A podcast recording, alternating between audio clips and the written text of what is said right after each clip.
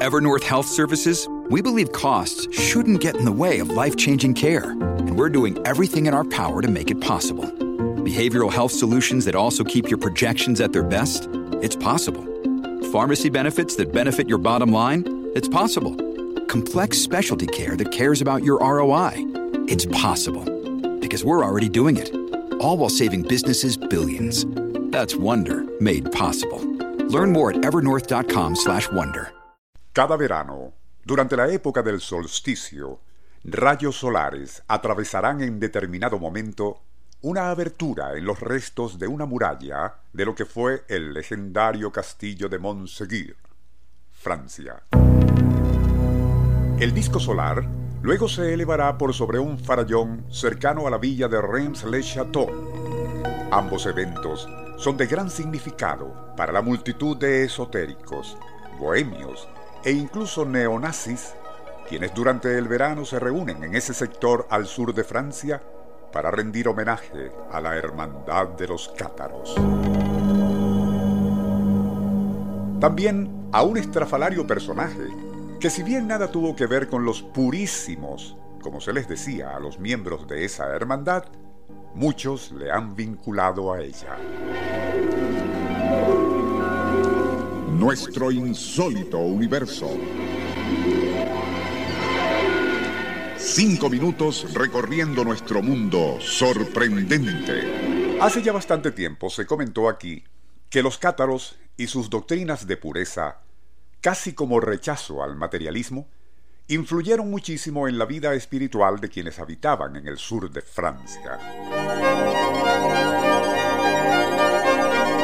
Paradójicamente, aquello inquietó en forma tal al Papa Inocente III 1160-1216, que ordenó una guerra de exterminio contra la hermandad que culminó años después de su muerte, 1244, con el sitio de la fortaleza de Montségur e incineración de sus defensores.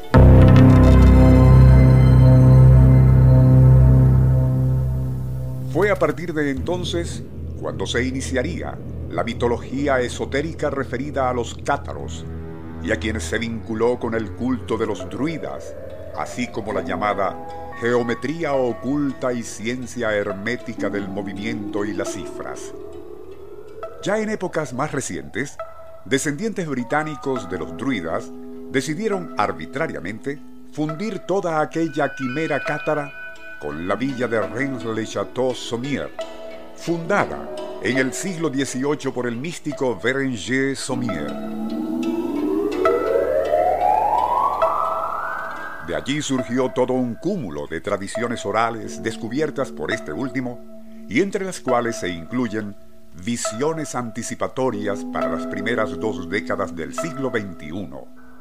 Una de ellas, que casualmente se incluye en el libro Telescopio de Hermes Trimegisto, y que por accidente llegó a nuestras manos en los años 60 del siglo pasado, contiene una profecía inquietante, por no decir aterradora.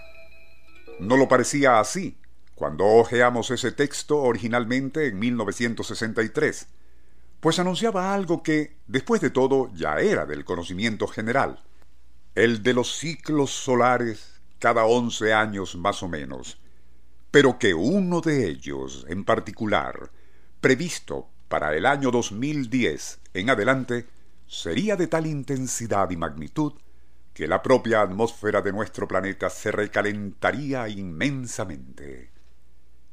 Fuentes de agua, ríos, lagos, comenzarán a secarse debido a esa intensa radiación solar que, y según ese vaticinio, darán pie a guerras entre países precisamente por la posesión del agua. Lo curioso de todo lo anterior es que, coincidencia o no, tiene que ver con una información procedente del Centro Marshall para Vuelos Espaciales de la NASA, cuyo portavoz, el físico solar David Hathaway y su colega Robert Wilson, la presentaron en marzo 2007 durante el encuentro de la Unión Física Americana. Resumida, dicha información anuncia precisamente para el año 2010, y citamos, uno de los picos de intensidad solar más altos que se hayan registrado, con un número de 160 manchas solares. Sus detalles pueden ser verificados en esta página ciencia.nasa. Alerta sobre tormenta solar.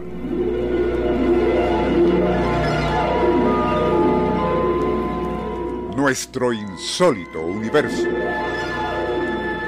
Email insólitouniverso.hotmail.com Autor y productor Rafael Silva.